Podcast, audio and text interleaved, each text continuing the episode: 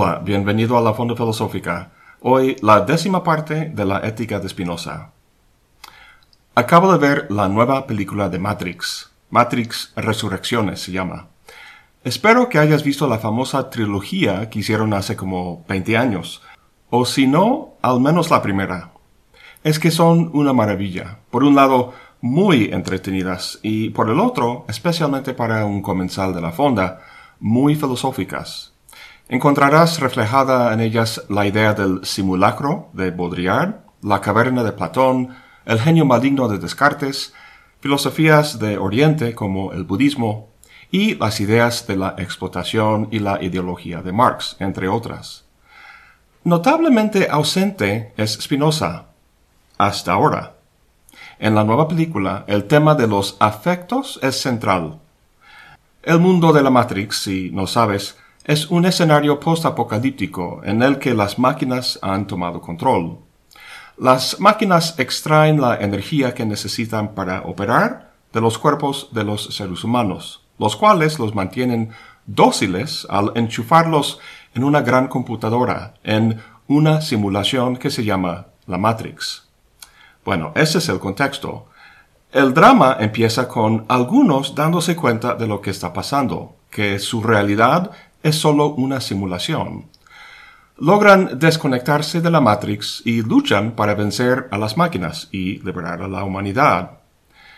El drama de Matrix es el drama de muchos sistemas filosóficos, un drama que podríamos llamar epistémico. El filósofo dice, no, lo que piensas que es la realidad no lo es, sino que es esto. Platón fue el primer gran filósofo del desenmascaramiento. El poder que tiene el personaje de Morfeo en Matrix es el mismo que tiene el filósofo. Conoce la verdad. La verdad te hará libre. Ese es el tenor de la famosa trilogía que se hizo hace 20 años. Pues mucho ha sucedido en esos años. El Internet se ha desarrollado mucho, las redes sociales, el fenómeno Trump y la noción de posverdad. ¿Cómo es el mundo ¿Cuáles son las fuerzas que nos manipulan? ¿Qué necesito saber para liberarme? Esas interrogantes ya no tienen mucho sentido. La gente ya no se preocupa por la verdad, sino por su tribu y por la concepción de realidad que le convenga. Este es el tema filosófico de la nueva película de Matrix que acaba de salir. En una maravillosa escena, el personaje del analista, el creador de la actual iteración de la Matrix, está hablando con el héroe, Neo, burlándose de la idea de que al desenchufar a un humano de la Matrix y mostrarle la realidad, mostrarle las condiciones de su esclavitud, que eso basta para que luche para liberarse de ellas. Dice que al creador de la versión anterior de la Matrix le encantaba la precisión. Su Matrix, dice, fue puros hechos y ecuaciones. Odiaba la mente humana, así que nunca se dio cuenta de que a ustedes les valen los hechos. Lo que vale es la ficción. El único mundo que importa es aquel que está aquí adentro. Y ustedes creen cosas locas. ¿Por qué? ¿Qué es lo que valida y hace que sus ficciones sean reales? Sentimientos. O sea, en términos de Spinoza, los afectos. Más adelante dice, lo interesante sobre los sentimientos es que son mucho más fáciles de controlar que los hechos. Y lo mejor es que hay cero resistencia. La gente permanece en sus capullos enchufados a la Matrix y están más felices que cochinos en su lodo. En resumidas cuentas, como dice Spinoza en el Tratado Teológico Político, los hombres luchan por su esclavitud como si fuera su salvación. Y la razón de ello es que sus vidas son regidas por los afectos. Por cierto, en la misma conversación con Neo, el analista dice que al nivel del código, o sea, de la programación de la Matrix, la esperanza y la desesperanza son casi idénticos. Es como si el guionista de la película sacara esa afirmación directamente de la ética de Spinoza, solo que en vez del nivel del código o de la programación, se trataría del nivel conceptual. Si te interesa ver, las definiciones están en el escolio de la proposición 18 de la tercera parte. Bueno, menciono todo esto de la Matrix para que vean que Spinoza sí es relevante. En la medida en que estas películas, y especialmente la última que salió, reflejan nuestra realidad sociopolítica, entonces lo que dice Spinoza sobre los afectos es sumamente importante para comprender el mundo en que vivimos y para hacer frente con las fuerzas que nos dominan.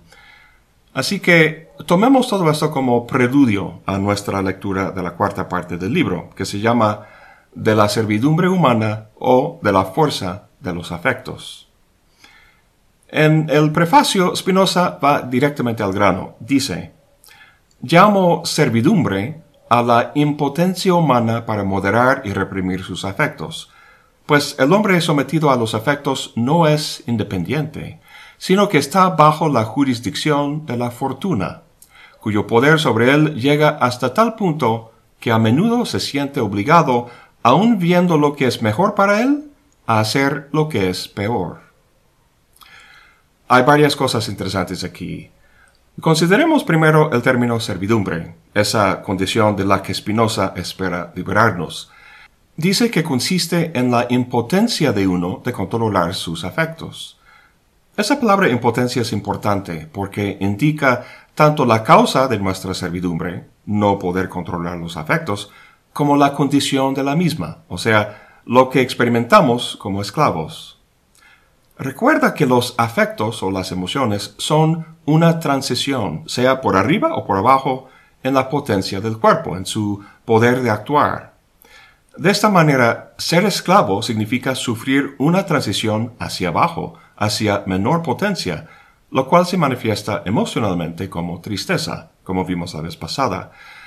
Pero ojo, esos afectos que uno es incapaz de moderar, las pasiones, también indican a veces transiciones hacia arriba, hacia mayor potencia, lo cual se manifiesta como alegría. Al parecer, la servidumbre también es una condición de alegría lo cual experimentamos cuando tenemos sexo o comemos chocolate, ¿por qué uno quisiera liberarse de eso? En la primera película de Matrix, entre los que se han desenchufado de la Matrix y que están luchando contra las máquinas para liberar a los demás humanos, entre ellos hay un traidor. Contacta a los que controlan la Matrix para decirles que les entrega a los líderes de la resistencia y en cambio pide que al volver a ser enchufados los rebeldes a la Matrix, que a él le toque una vida de puro placer, que hagan la programación de modo que experimente cosas que le den siempre alegría. Bueno, eso es un caso extremo. Sin embargo, para la mayoría de nosotros en el mundo real, eso es el ideal. Andamos como locos en la vida tratando de asegurar las cosas para que experimentemos pura alegría. Para Spinoza, eso es imposible, por dos razones. Primero, para asegurar las condiciones de una vida alegre, necesitamos conocimiento de sus causas. Sin embargo, nuestro conocimiento de esas condiciones es inadecuada, y eso porque está basado en la imaginación, en lo que imaginamos nos trae alegría o tristeza. Como vimos la vez pasada, la imaginación está condicionada por muchos factores aleatorios, experiencias previas, asociaciones, casualidades que, en su conjunto, nos da una idea confusa y muy sesgada del mundo que nos rodea y cómo contribuye al impulso básico, el conatus, de perseverar en el ser. Y segundo, aun cuando pudiéramos conseguir esas condiciones, a fin de cuentas están fuera de nuestro control. Como Spinoza dice en la cita, al estar sometido a los afectos, no somos independientes, sino que estamos bajo la jurisdicción de la fortuna. Me gusta esa palabra jurisdicción, dictar la ley. ¿Quién o qué dicta la ley de nuestra vida? Si eres un esclavo a los afectos, la dicta la fortuna. No dudo que un lector de la época de Spinoza, al ver la palabra fortuna, habría pensado de inmediato en la diosa de los romanos, Fortuna. Habrás oído hablar de la rueda de la fortuna, representación muy habitual de la diosa en la época medieval. Está sentada dando vueltas a una rueda en la que varias personas están colocadas. Un día estás por arriba en la rueda, pura alegría, y el día siguiente hasta abajo en la tristeza. Este cambio en tu fortuna se debe a un cambio en condiciones externas que no controlas.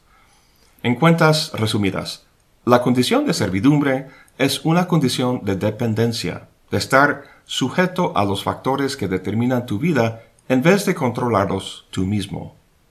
Esta sujeción llega a tal punto, como dice Spinoza al final de la cita, que a menudo se siente obligado, aun viendo lo que es mejor para uno, a hacer lo que es peor. Los antiguos griegos llamaban este curioso fenómeno acrasia, o sea, la falta de control sobre sí mismo, lo cual expresa su condición de servidumbre. Pues Spinoza escribe la ética para mostrarnos un camino que nos libere de esta servidumbre, que nos lleve a una condición de libertad. Sería pasar de la dependencia a ser independiente, a ser uno mismo el que dicta la ley de su vida, lo cual no es otra cosa que ser autónomo. Ahora, no es fácil que un esclavo se vuelva autónomo, porque los afectos ejercen un poder muy fuerte. Hacen que el esclavo vea las cosas de forma errónea y sesgada. Para salir de esta situación necesita ayuda, necesita saber a dónde va, cuál es el destino. En el prefacio, Spinoza dice que convendría tener a la vista una idea de hombre que sea como un modelo ideal de la naturaleza humana. Sin embargo, hay un fuerte problema con esto, lo cual Spinoza plenamente reconoce. Si te acuerdas, en la tercera parte, dijo que no deseamos algo porque lo juzgamos bueno, sino que lo juzgamos bueno porque lo deseamos. Comentamos en su momento que eso relativiza el bien, lo vuelve subjetivo, cosa que vuelve a recalcar aquí en el prefacio que estamos leyendo. Aquí dice que el bien y el mal no indican nada positivo en las cosas consideradas en sí mismas. Es decir, no son objetivos, sino juicios subjetivos de acuerdo con los deseos y afectos de cada quien. ¿Por qué constituye esto un problema? Porque estamos leyendo un libro que se llama La Ética, lo cual implica que en alguna medida tiene que haber una consideración de juicios de bien y de mal. Hablar de pasar de la servidumbre a la libertad implica ese juicio normativo, que uno es mejor que el otro. Entonces, ¿cómo cuadra la relativización del bien y del mal con la necesidad de una referencia normativa que requiere su discurso de liberación? En el prefacio admite que hay que conservar los términos de bien y del mal en su acepción normativa, pero los define de una forma específica. Dice, Así pues, entenderé en adelante por bueno aquello que sabemos con certeza ser un medio para acercarnos cada vez más al modelo ideal de naturaleza humana que nos proponemos. Y por malo, en cambio, entenderé aquello que sabemos ciertamente nos impide referirnos a dicho modelo. La palabra clave aquí es certeza, la cual cambia de forma importante la primera formulación del bien que vimos en la tercera parte. Como vimos hace poco, ahí dijo que lo que hace que algo sea bueno es el hecho de que lo deseamos. Es decir, interactuamos con algún objeto, digamos una droga, y sentimos la emoción de alegría, la cual es una indicación de un aumento en la potencia del cuerpo de actuar. Con base en esa emoción juzgamos el objeto como bueno, sin embargo, ese juicio se hace no con la razón, sino con la imaginación, con base en cómo hemos asociado ciertas imágenes con ciertos afectos. Para Spinoza, semejantes juicios son inadecuados, porque surgen de la experiencia, la cual es aleatoria y circunstancial y conduce las más de las veces a creencias erróneas. Nos equivocamos sobre esa droga, la cual, en general y a la larga, no es buena para nosotros, sino mala. En cambio, si lo juzgamos no con la imaginación, o sea, no de acuerdo con cómo afecta a nuestro cuerpo, sino con la razón, entonces nuestro conocimiento al respecto será adecuado y certero. Hasta ahora en nuestro análisis hemos hablado mucho de las pasiones. Surgen en función de nuestra interacción con cosas en el mundo. Esas cosas, mezcladas con nuestras opiniones, asociaciones, historia particular, o sea, mezcladas con imágenes, son la causa inadecuada de lo que experimentamos. Pero además de las pasiones hay otro tipo de afecto, las acciones, las cuales son una función no de la percepción imaginaria de las cosas, sino de su percepción racional.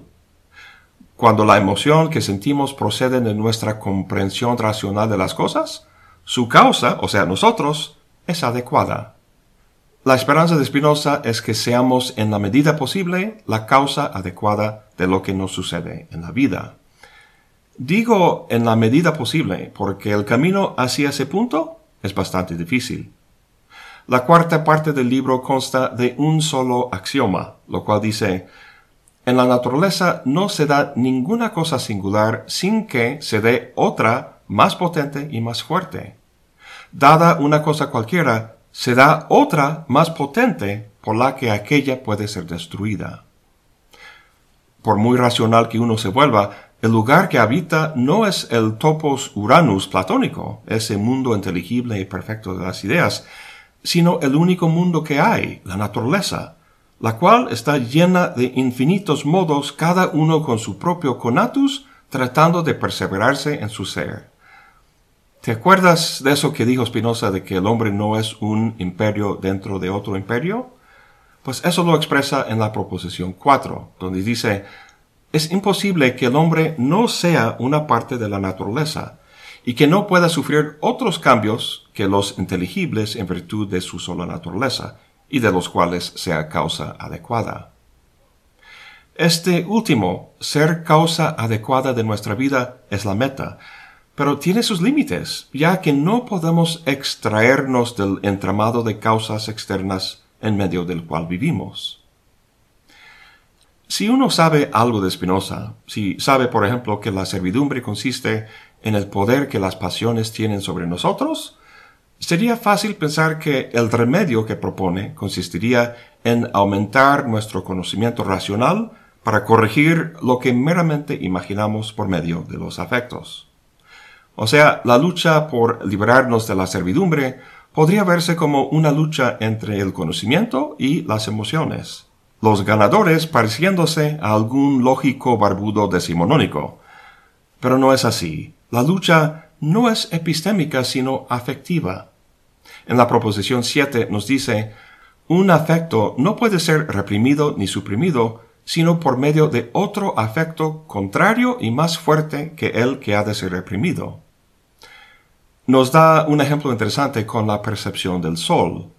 En el escolio de la proposición 1 dice, cuando contemplamos el sol, imaginamos que dista de nosotros aproximadamente 200 pies, en lo que nos equivocamos mientras ignoramos su verdadera distancia. Ahora bien, conocida esa distancia, desaparece el error ciertamente, pero no aquella imaginación. Aquí vemos que el conocimiento no suprime el afecto, es decir, saber la verdadera distancia del Sol no cambia el hecho de que nos afecta de tal manera que parece estar a solo 200 pies de nosotros. Este afecto podría suprimirse únicamente, como nos dice Spinoza, con un afecto contrario y más fuerte, que en este caso de la percepción del sol podría darse solo si se cambiara nuestro modo de percepción fisiológica. Quizá otro ejemplo lo ilustre mejor. Una persona que fuma sabe que a la larga fumar es nocivo para la salud. Sin embargo, ese conocimiento no es suficiente para suprimir o superar el poder del afecto, es decir, el placer o alegría que produce el fumar. Sócrates famosamente decía que el conocimiento es la virtud, que el conocimiento de que algo sea bueno para nosotros basta para que lo hagamos. Como la experiencia de cualquiera que quiere dejar de fumar o que trata de seguir una dieta para bajar de peso te puede decir, eso que dice Sócrates es patentemente falso. Lo que hace falta es, como dice Spinoza, un afecto contrario de mayor fuerza. Imagínate que el fumador tiene una hija, una niña de cinco años de edad, que llora y está muy triste porque piensa que su padre va a morir por fumar. El fumar le causa placer, pero la tristeza de su hija le provoca una tristeza de mayor intensidad que el placer del cigarro, la cual logra suprimir el placer del cigarro, permitiéndole dejar de fumar. O imagínate que el fumador, especialmente si es joven, sabe que algún día el fumar va a tener sus consecuencias, pero estando tan lejos en el tiempo no es suficiente para suprimir el afecto placentero de fumar. Pero luego llega el coronavirus y lee que muchos de los que se infectan y se mueren mueren por paro respiratorio porque afecta a los pulmones.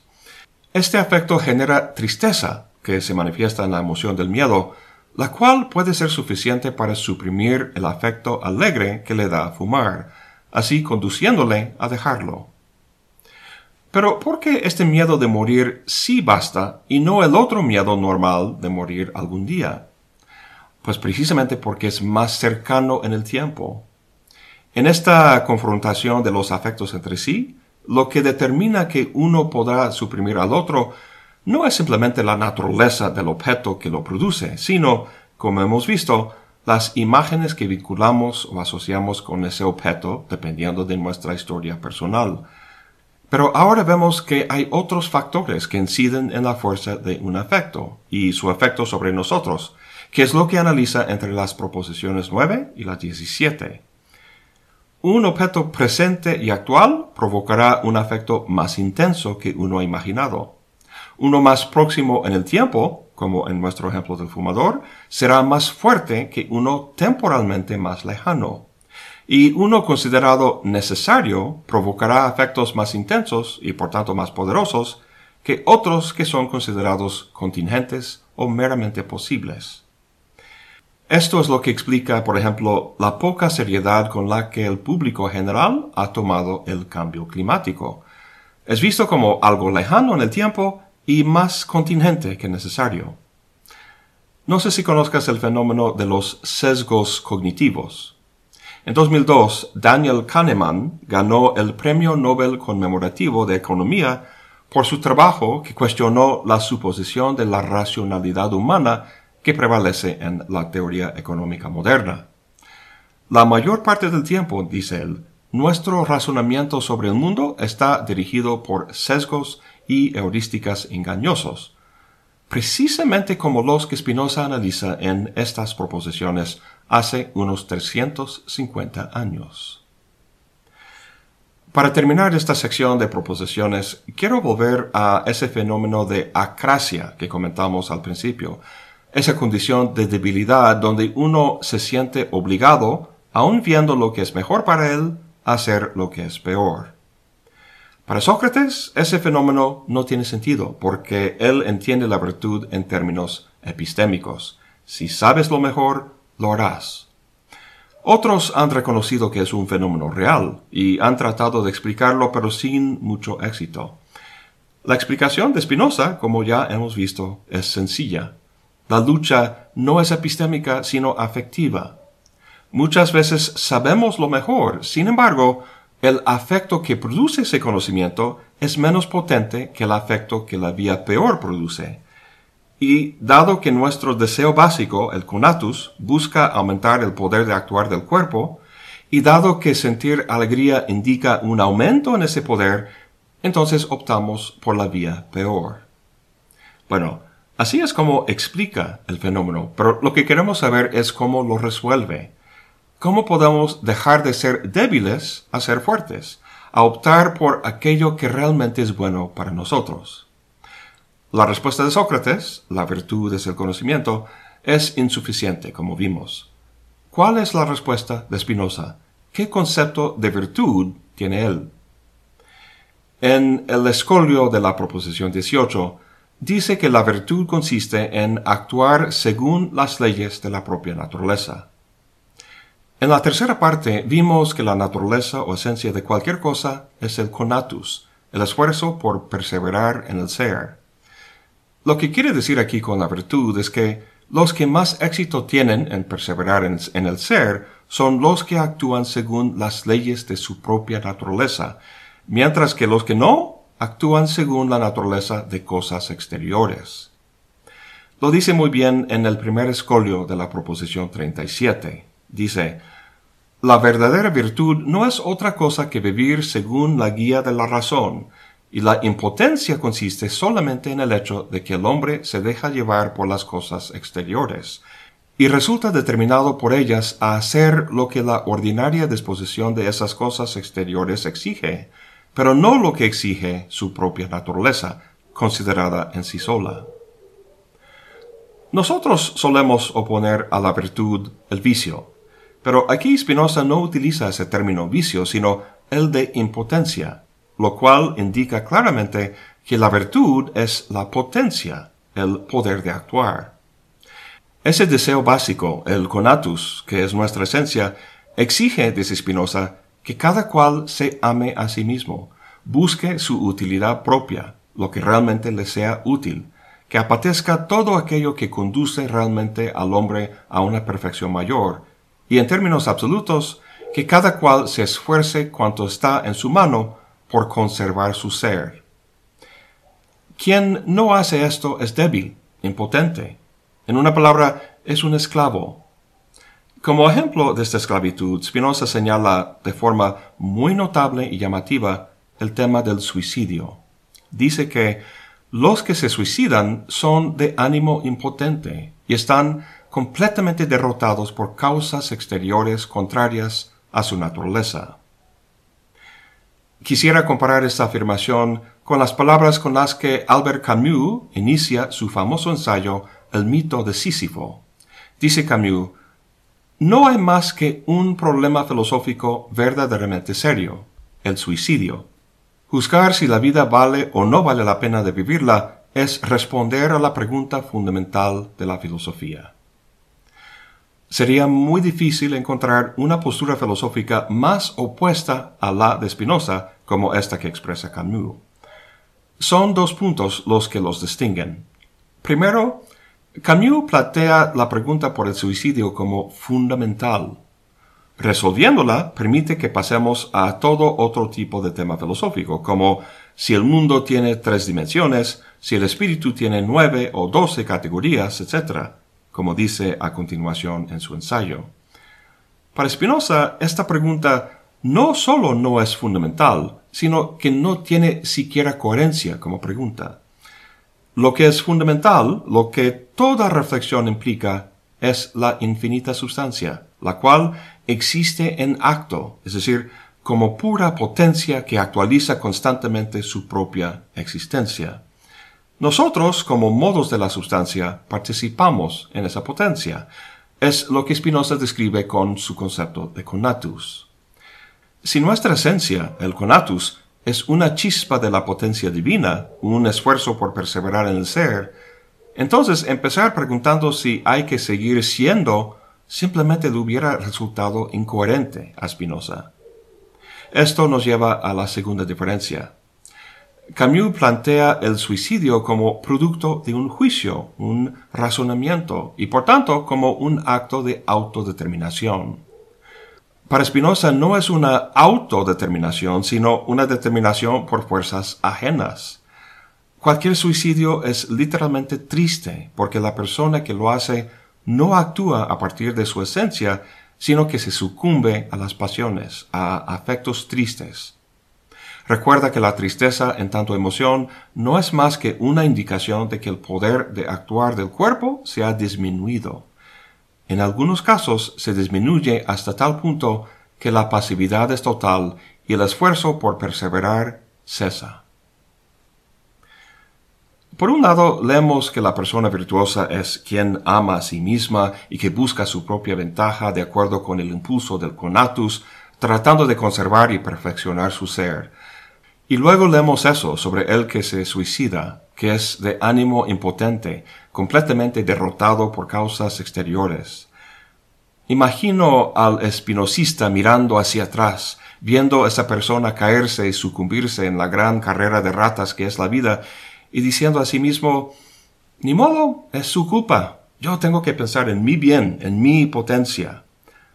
O sea, sería algo fácil ver esta ética de Spinoza como medio cruel e insensible. Cada quien por su cuenta, sálvese quien pueda. Sin duda, su ética es egoísta debido a su doctrina del conatus, pero no en el sentido individualista, cínica y utilitaria que caracteriza nuestra actualidad. Si la persona virtuosa aumentara su potencia mediante el uso de la imaginación y los afectos pasivos, a lo mejor así sería. Pero si fuera así, no sería libre, sino esclavizado. Más bien emplea la razón. De la proposición 19 a la 28 habla de este vínculo entre la virtud y la razón, terminando con la afirmación de que la mayor virtud de la mente es conocer a Dios no el Dios judeocristiano, sino la naturaleza, es decir, tener la mayor comprensión posible de la realidad. Este énfasis en la razón es lo que lleva a su ética más allá de un mero egoísmo individualista, hacia un escenario más comunitario. En la proposición 18 dice que si uno se une con otra cosa en el mundo que tenga su naturaleza, o sea, otra persona, entonces su potencia se duplica. Lo que estas dos personas tienen en común no son sus numerosos y variados afectos pasivos, sino la razón. Nada es más útil al hombre que el hombre, dice Spinoza. De donde se sigue que los hombres que se gobiernan por la razón, es decir, los hombres que buscan su utilidad bajo la guía de la razón, no apetecen para sí nada que no deseen para los demás hombres. En pocas palabras, una persona virtuosa, al buscar por la razón su propio bien, busca el bien de todos. En el próximo video veremos con más detalle esta comunidad racional que aquí señala, su relación con el estado político y otros detalles como el deber que tenemos con los animales, la responsabilidad moral y al final una visión redondeada de la vida de lo que Spinoza llama homo liber, el hombre libre. Eso es todo por hoy. Gracias por acompañarme. Hasta la próxima y buen provecho.